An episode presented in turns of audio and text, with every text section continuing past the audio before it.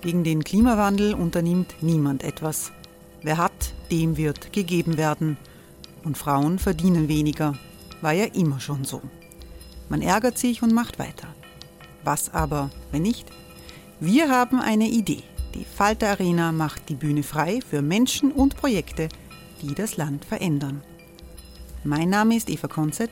Ich leite das Politikressort im Falter.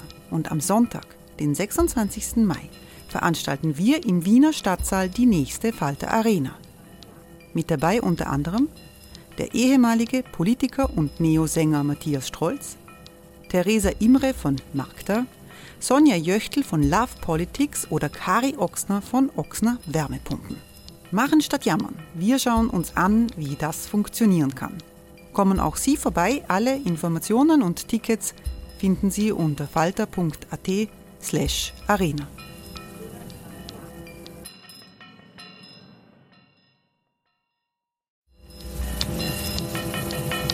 slash arena. Falter-Podcasts werden durch Werbung unterstützt. Das hilft bei der Finanzierung unseres journalistischen Angebots. Die Erderhitzung ist kein Gefühl, aber mit vielen Gefühlen verbunden. Sorgen etwa oder Angst.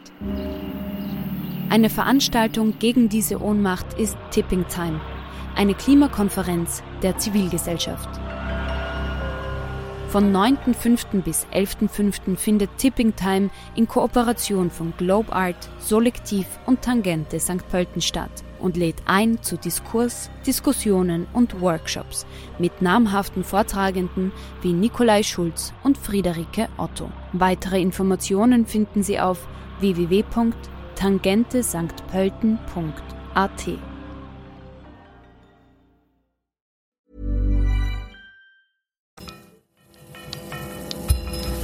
Falter Radio, der Podcast mit Raimund Löw. Sehr herzlich willkommen, meine Damen und Herren, im Falter Radio. Ob Fernseher, Computerspiele oder Smartphones, kommen neue Bildschirmmedien auf den Markt, überwiegt die Sorge, ob die Nutzung unseren Kindern schadet.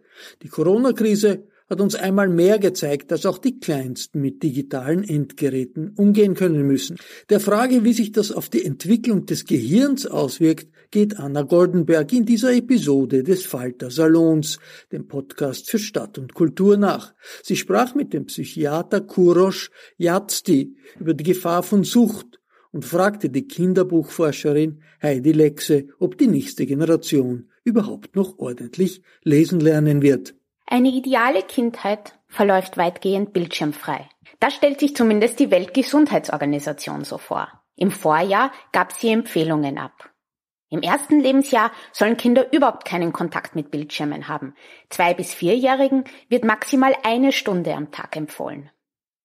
Nicht zuletzt die Corona-Krise hat dieses Jahr gezeigt, dass die Realität eine andere ist.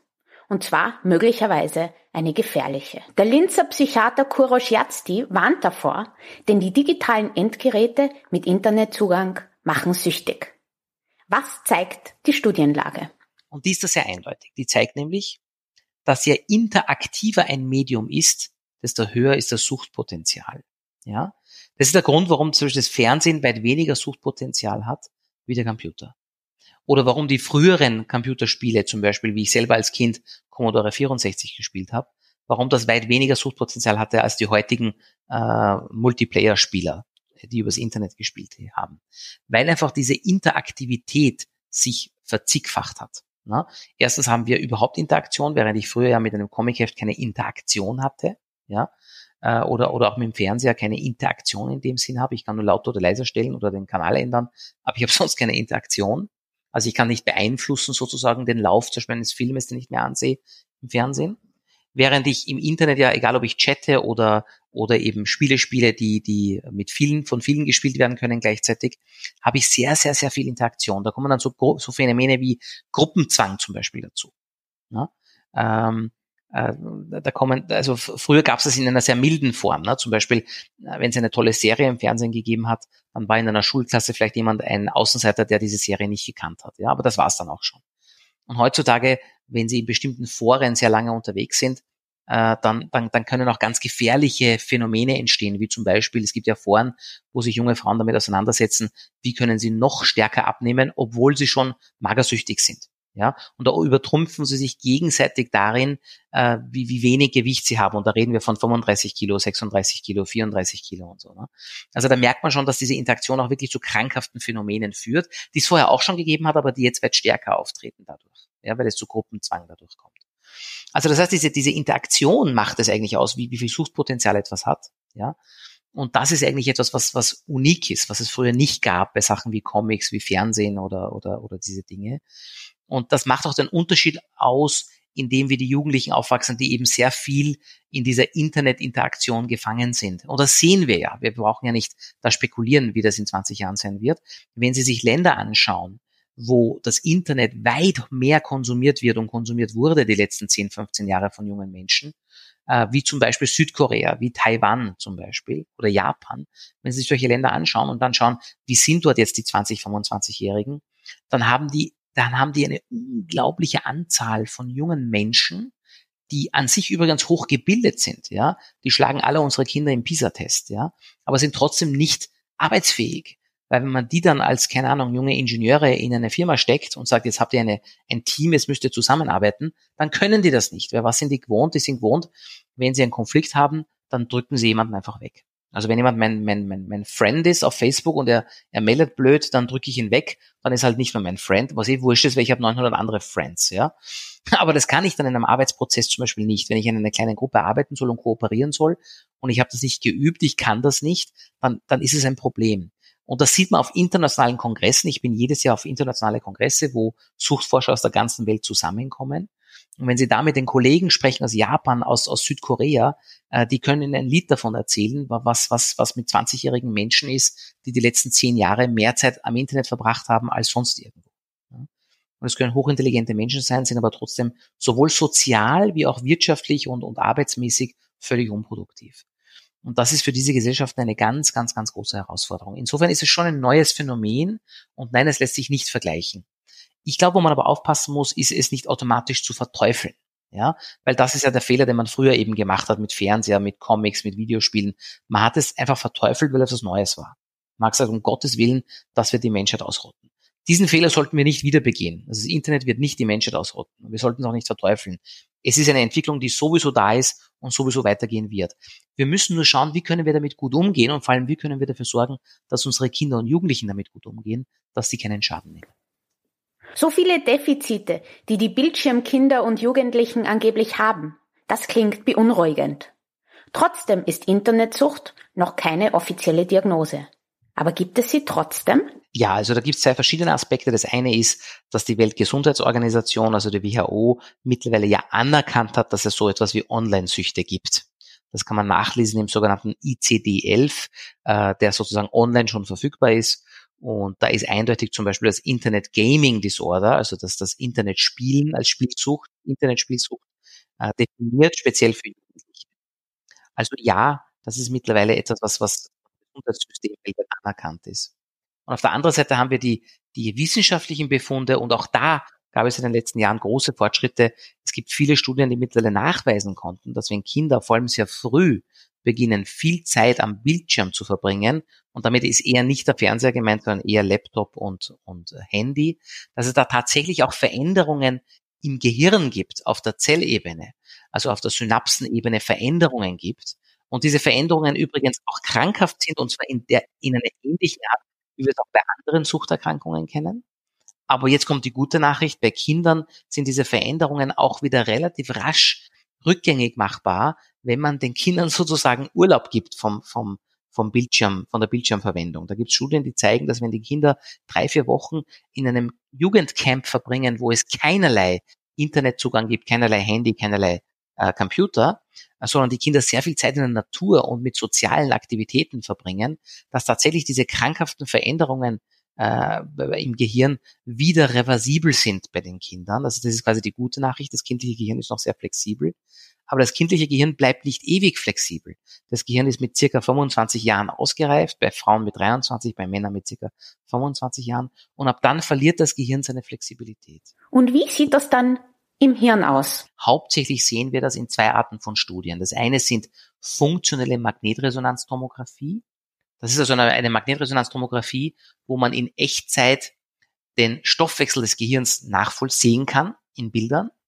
Und da können wir eindeutig Unterschiede erkennen zwischen süchtigen Menschen und nicht süchtigen Menschen. Das haben wir schon gewusst bezüglich Alkohol und Kokain und so. Und seit ein paar Jahren gibt es auch mehrere Studien dazu zu Jugendlichen. Also wo wir eindeutig sehen, dass die Funktionsweise des Gehirns in bestimmten Bereichen anders ist bei Jugendlichen, die internetsüchtig sind, als bei Jugendlichen, die nicht internetsüchtig sind.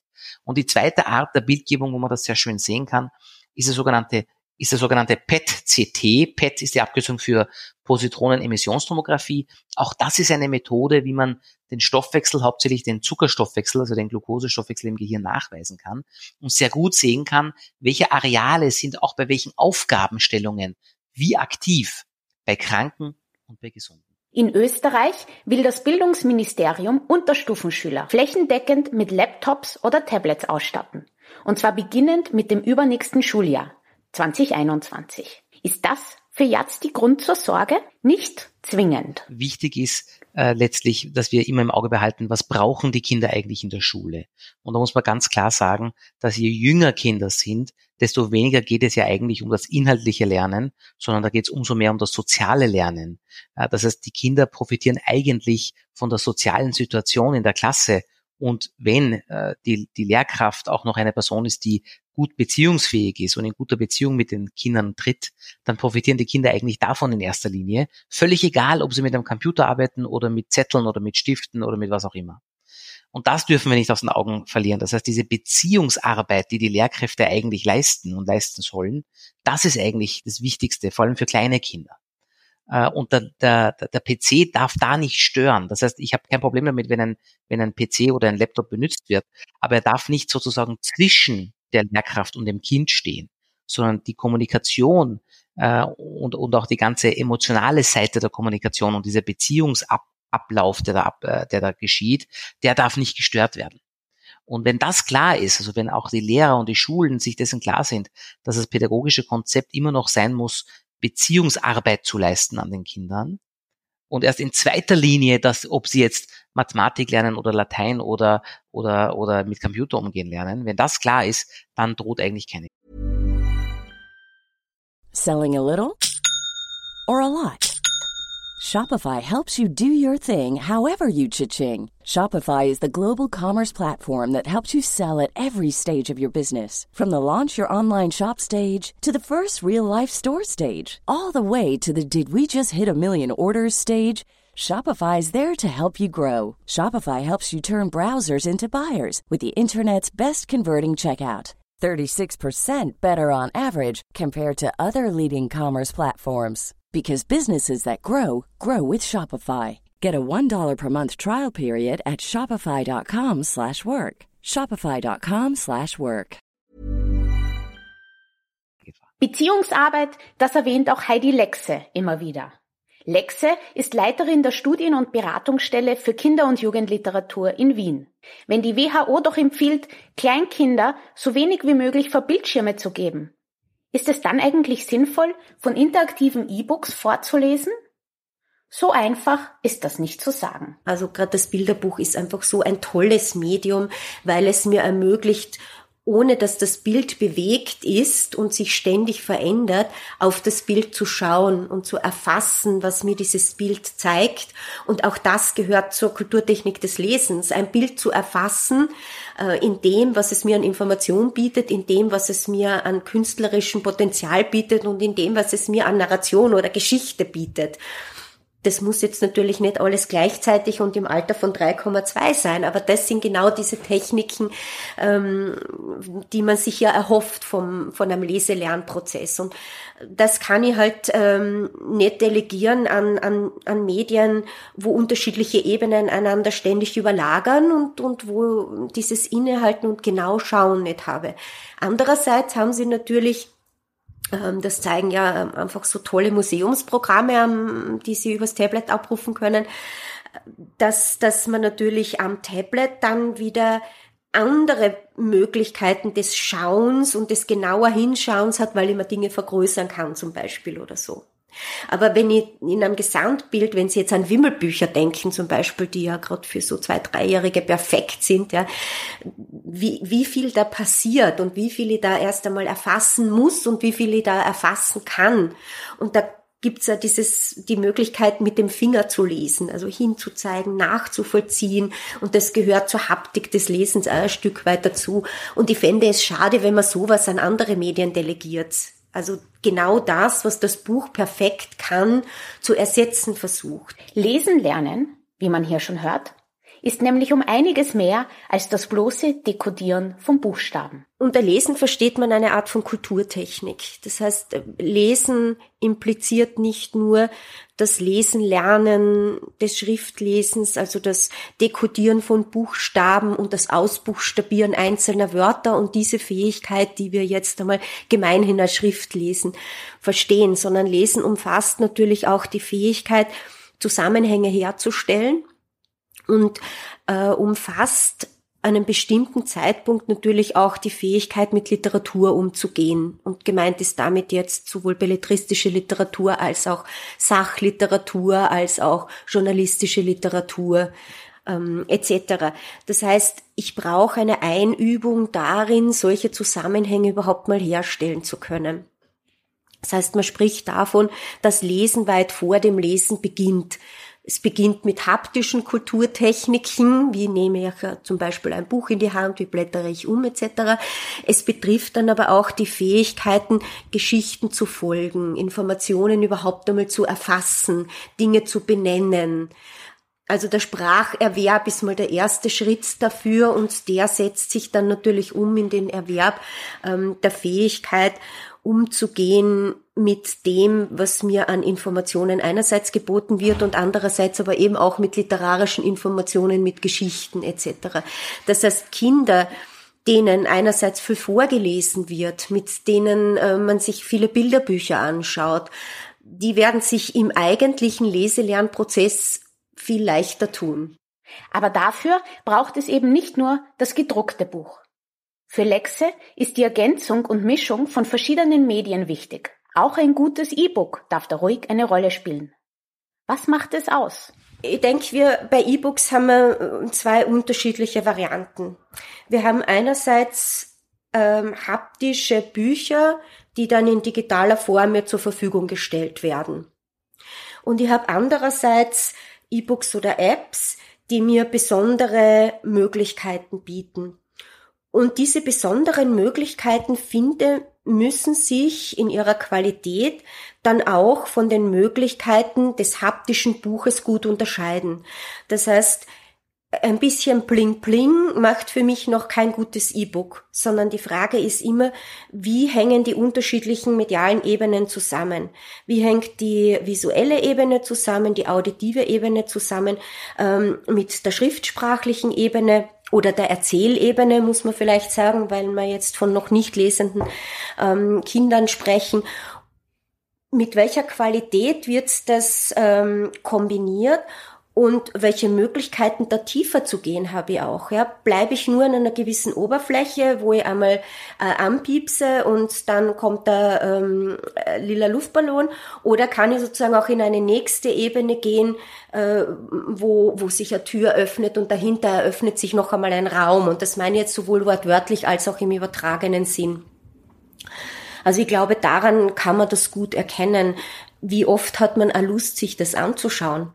Ist das mit einem Mal durch?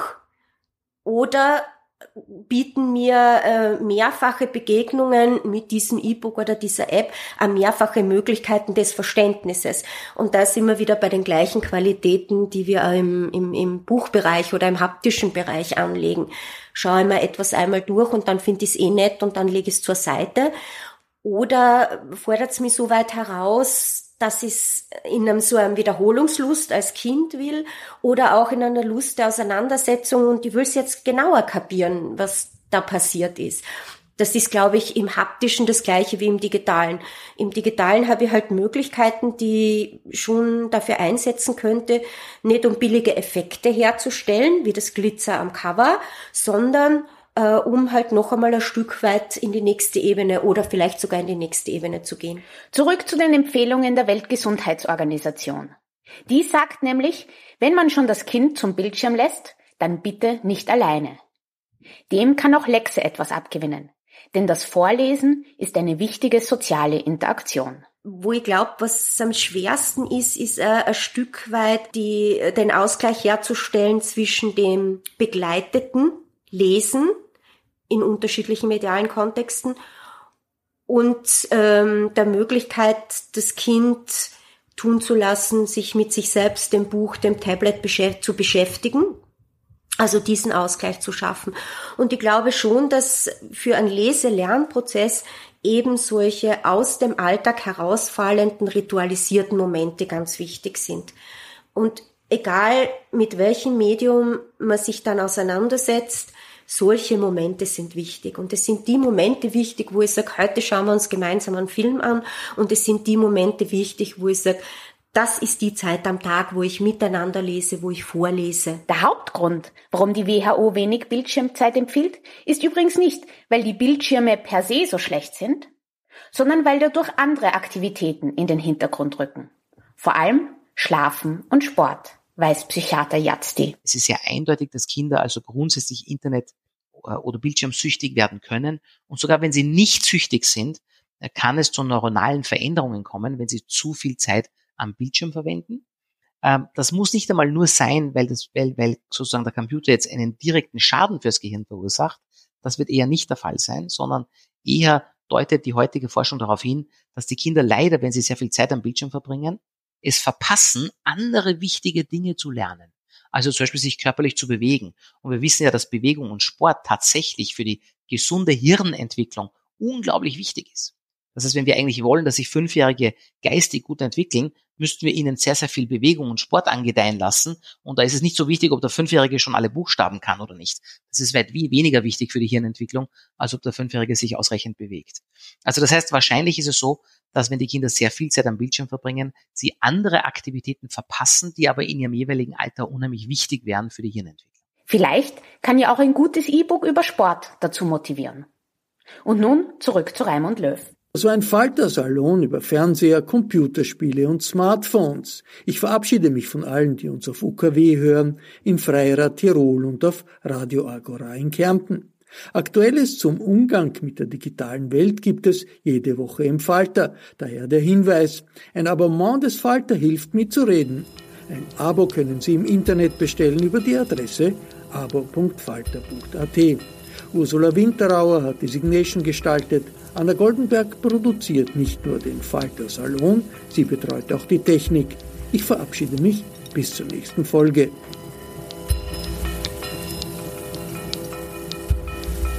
Sie hörten das Falterradio, den Podcast mit Raimund Löw.